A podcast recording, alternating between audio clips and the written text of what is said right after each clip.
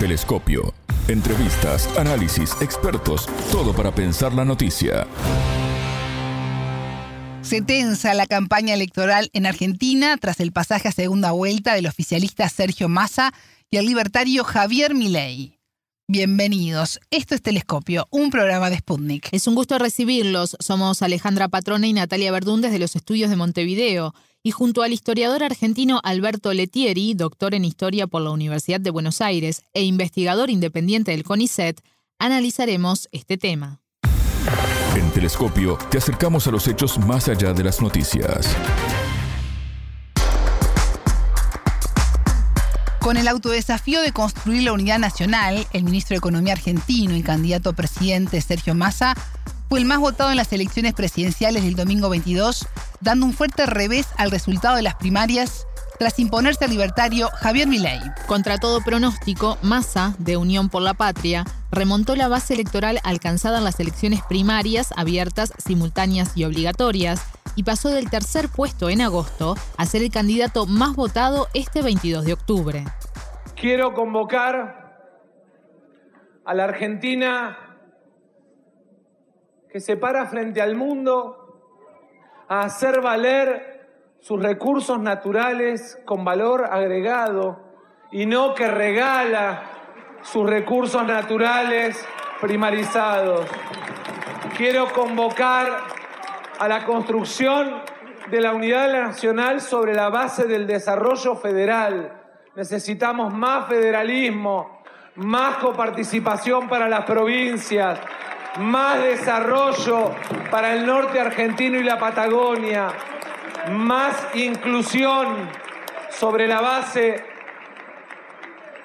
sobre la base de la construcción de un país que aumente sus exportaciones con valor agregado para fortalecer sus reservas, para consolidar su moneda, para recuperar el crédito hipotecario, para consolidar los proyectos de desarrollo de lotes con servicios, para incluir a las personas con discapacidad, porque no son un número. El presidenciable deberá medirse el próximo 19 de noviembre en la segunda vuelta electoral al candidato Javier Milei de la Libertad Avanza, que no logró sumar un caudal representativo de sufragios para imponerse en las generales, pero sin ingresar al balotaje porque ellos defienden un modelo que está diseñado para beneficiarse a costa nuestra. Si todos los que queremos un cambio no trabajamos juntos, se van a quedar con este país. Si todos los que queremos un cambio no trabajamos juntos, se van a quedar con la ciudad de Buenos Aires. No podemos permitir que el kirchnerismo nos siga destruyendo la vida. La elección que tenemos por delante es muy clara. O cambiamos o nos hundimos. Los que nos encerraron en una cuarentena brutal o los que pedimos libertad, los que defienden el populismo versus los que defendemos la república, los que quieren usar el Estado en beneficio propio versus los que queremos que la política esté al servicio de los argentinos de bien, los que liberan presos o los que queremos a los delincuentes tras las rejas.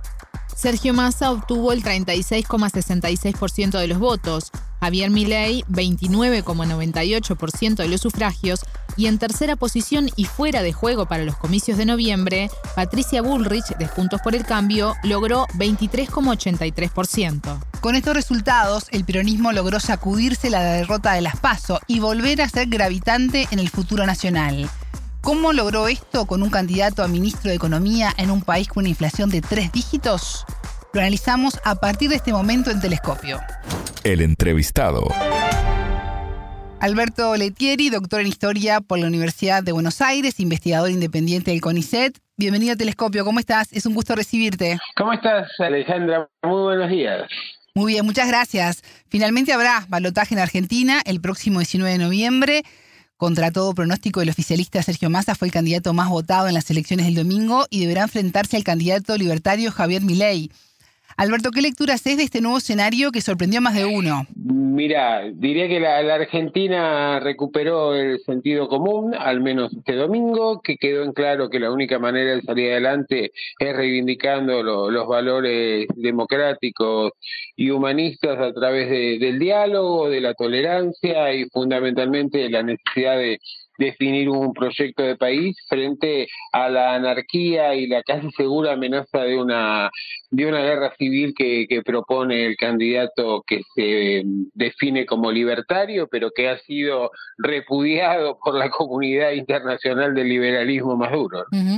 Milei fue el candidato más votado en las elecciones primarias que se realizaron en agosto y durante meses había liderado las encuestas, pero en la votación del domingo Massa fue el claro vencedor. ¿Cómo logró Massa este revés siendo además un ministro de Economía en, un país en crisis? Mira, como se están señalando los estudios que, se están realizando desde hace bastante tiempo, en esta era de, de informática, de videocomunicaciones, de portales sociales, y, demás, eh, en realidad, eh, ante la certeza de que ninguno de los candidatos tiene la, bola de cristal ni, ni la garantía de salvación, me parece que se vota mucho más por empatía, mucho más por valorar lo, que se ve del esfuerzo en la acción cotidiana y creo que mi ley realmente se la creyó, ¿no? Eh, cuando obtuvo un primer puesto por apenas el 2,5% de los votos de diferencia respecto de la tercera fuerza, es decir, pero él ya empezó a actuar como presidente y empezó a, tratar de revivir los peores demonios de, la sociedad argentina, reivindicó la dictadura cívico-militar, el terrorismo de Estado, planteó que en la Argentina había habido una guerra civil, sacó a relucir la teoría de los dos demonios, que hasta ahora era algo que ni siquiera se había animado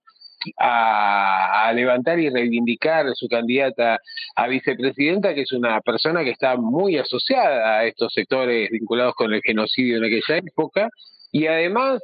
eh, bueno, se regocijó de la corrida financiera que ellos mismos trataron de su entorno financiero, trató de llevar adelante en las semanas previas a la elección, trataron de, de incluso generar una corrida bancaria para licuar los ingresos y los depósitos de, todos los argentinos, planteando que de este modo se aceleraba un plan de dolarización de 100 dólares que hubiera llevado a la Argentina a la catástrofe. Y bueno, creo que eh, Sergio Massa actuó hablando de la sociedad con, con crudeza, pero prometiendo trabajo, prometiendo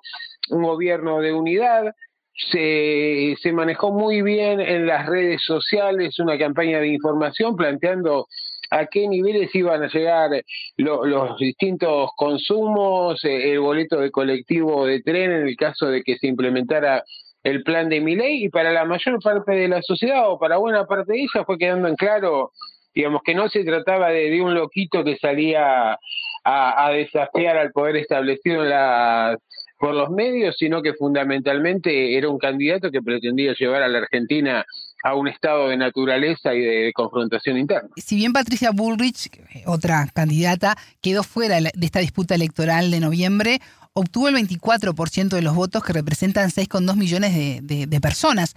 Hay allí un botín muy preciado tanto para Massa como para Milei, que es que la pelea entre ambos va a centrarse en inclinar la balanza a través de los votos de Bullrich. Mira, eh, en realidad por cómo terminaron los resultados electorales, todos los votos suman, ¿no? Y en el caso de Juntos por el Cambio es una coalición que ya está estallada y estaba rota antes de la elección, muchísimo tiempo antes.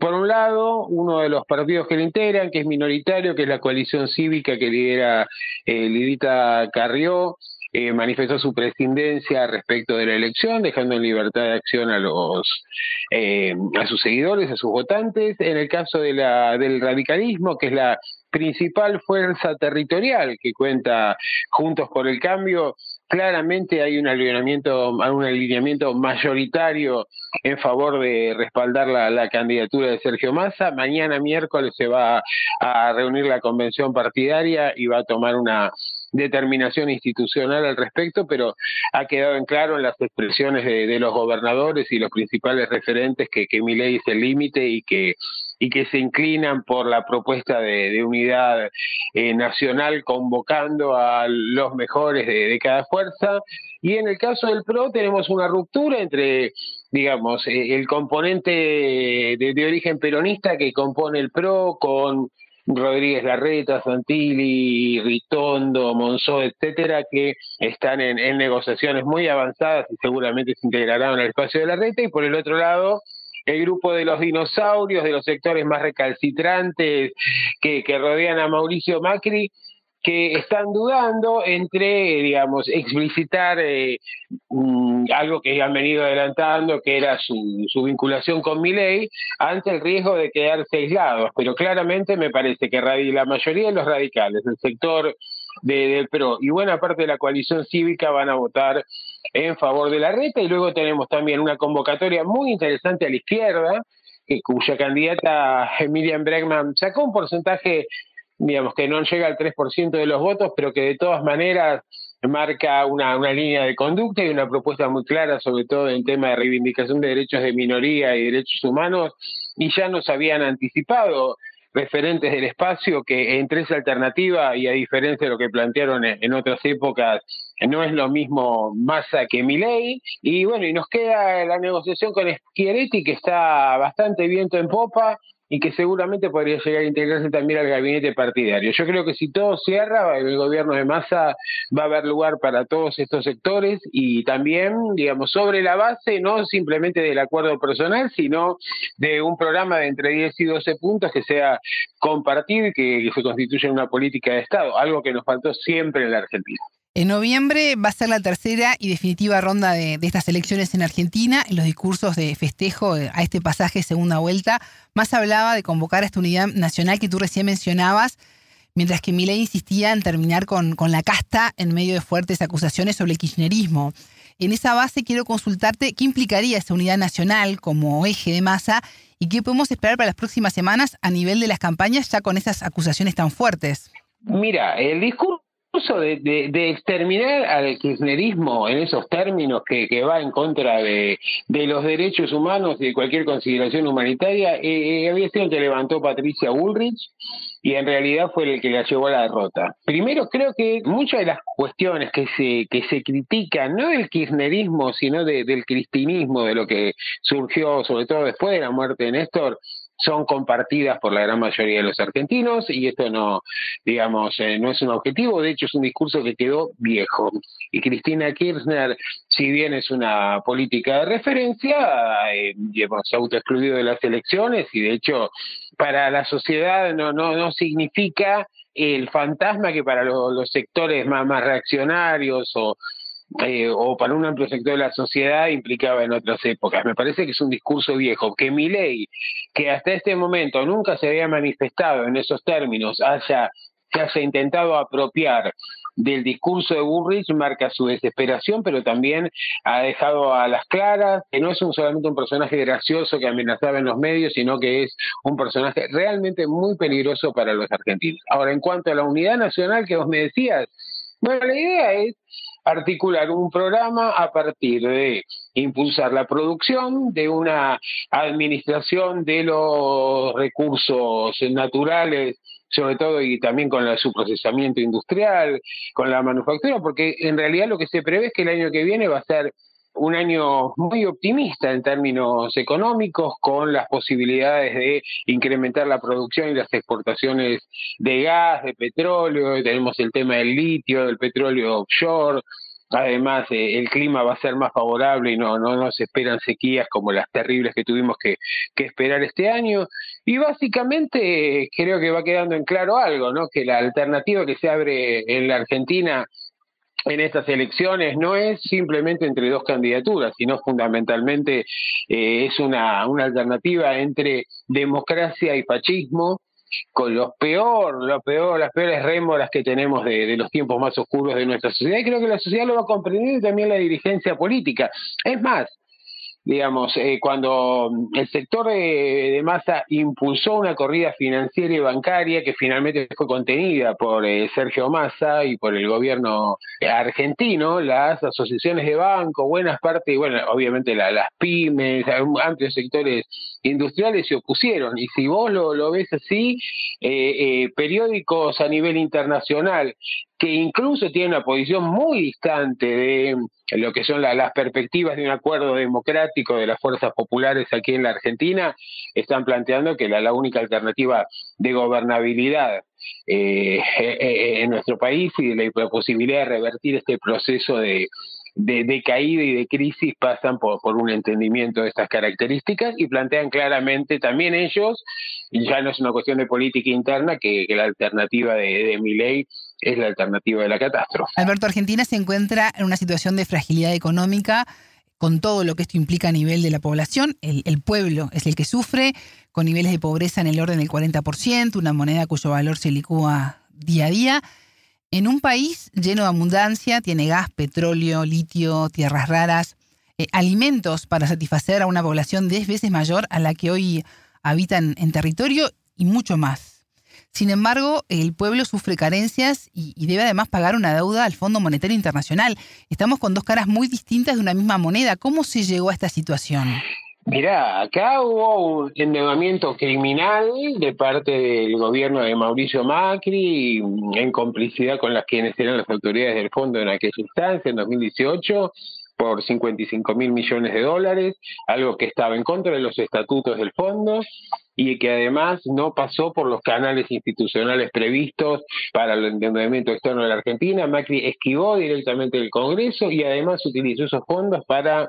facilitar la fuga, la recuperación de las inversiones eh, en la timba financiera que habían realizado fondos de inversión y, bancos externos fundamentalmente y que luego querían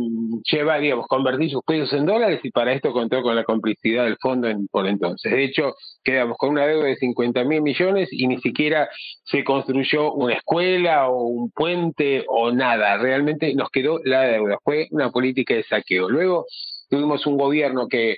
asumió en 2019, que era una alianza electoral que no tenía un programa definido y que rápidamente empezaron a surgir las controversias internas, la, pretensión de Cristina Fernández de, tomar el control disputando con el presidente Alberto Fernández. Fue una situación compleja que además se dio en el marco de una pandemia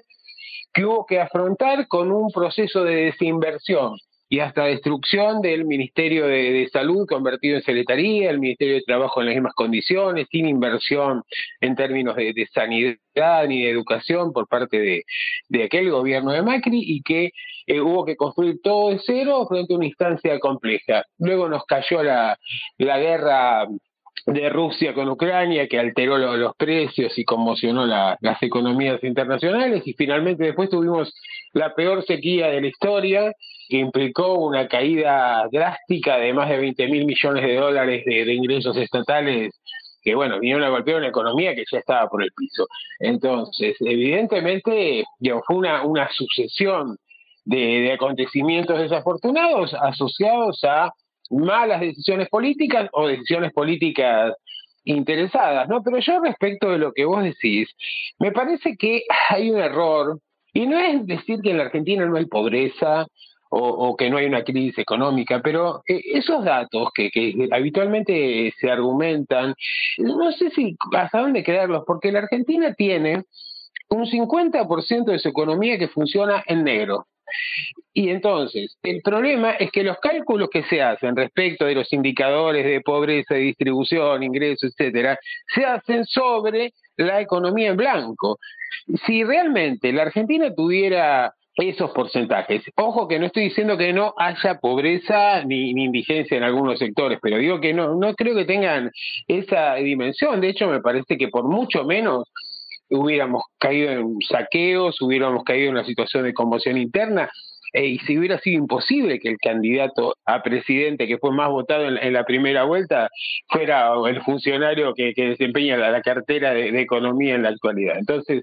creo que tenemos que eh, mirar las cosas desde otro lugar y tenemos que plantear que efectivamente hay mucho que hacer, pero si no, no se entienden los resultados electorales del otro día, ¿no? Entonces, si vos ves hubo un fin de semana largo antes de, la elección y realmente hubo millones de argentinos que estuvieron viajando por todas partes. Tenemos generalmente la mayor parte de los restaurantes, confiterías y demás eh, casi con, plena ocupación. También tenemos una situación récord en lo que tiene que ver con las compras de consumo, pese a los altísimos niveles de inflación en supermercados y mayoristas. Entonces, realmente me parece que hay que hacer una mirada a ver, eh, un poco eh, más, más seria, un poco eh, más amplia y no simplemente remitirnos a, a, las estadísticas oficiales, porque efectivamente ese es un gran problema, que es el de tratar de convertir esa economía en una economía en blanco y que realmente los que tienen que pagar impuestos efectivamente los paguen y que, que exista una, una política mucho más progresiva a nivel impositivo. Alberto, ¿y qué desafíos tiene por delante quien se convierta en el próximo presidente de Argentina el próximo 10 de diciembre? Yo creo que eh, de, alguna manera eh, el 10 de diciembre eh, van a empezar a aparecer un montón de problemas que de alguna manera ahora eh, se han puesto casi entre paréntesis eh, por, la proximidad de la elección. Pero evidentemente los conflictos que tienen que ver con la deuda social, los conflictos que tienen que ver con eh, la, deuda externa, son evidentes. Hay necesidades sociales que deben ser tenidas en cuenta. Hay que impulsar aún más el aparato productivo y hay que tener una sólida política de Estado que posibilite mejoras en, rubros que han sufrido mm, por las sobreexigencias y justamente por por este proceso crítico eh, una caída en su calidad, fundamentalmente, eh, fundamentalmente la, la, educación y la salud. Otra cuestión fundamental es convertir el empleo informal y la política de asistencia social en, empleo blanco, digno, seguro, consolidar los derechos laborales establecidos y generar legislación para otros sectores de más modernos en términos económicos que, eh, que, están al margen de esa legislación. Y creo que lo que precisamos es un digamos más estado en el sentido de la eficiencia en el sentido de, su compromiso con dar un salto adelante, pero esto solo se va a conseguir en la medida en que existe un gobierno de unidad y que lo que son ahora las, las disidencias absurdas basadas en, en, conflictos que vienen de nuestro pasado puedan posponerse y tratar de definir un proyecto nacional que más allá de cuál sea el gobierno o el signo político del gobierno de turno, encamine a la Argentina en una dirección coherente. Alberto Letieri, doctor en Historia por la Universidad de Buenos Aires e investigador independiente del CONICET. Muchas gracias por estos minutos con Telescopio. Al contrario, Alejandra, a disposición. Telescopio. Ponemos en contexto la información. Hasta aquí Telescopio. Pueden escucharnos por spundinews.lab. Ya lo saben, la frase del día la escucharon en Telescopio. Todas las caras de la noticia en Telescopio de reivindicación de derechos de minoría y derechos humanos y ya nos habían anticipado referentes del espacio que entre esa alternativa y a diferencia de lo que plantearon en, otras épocas no es lo mismo Massa que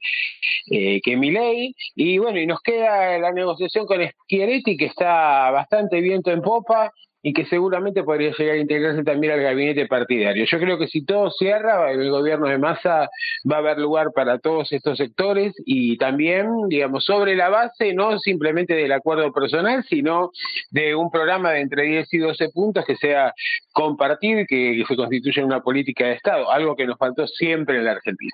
Telescopio, un espacio para entender lo que sucede en el mundo.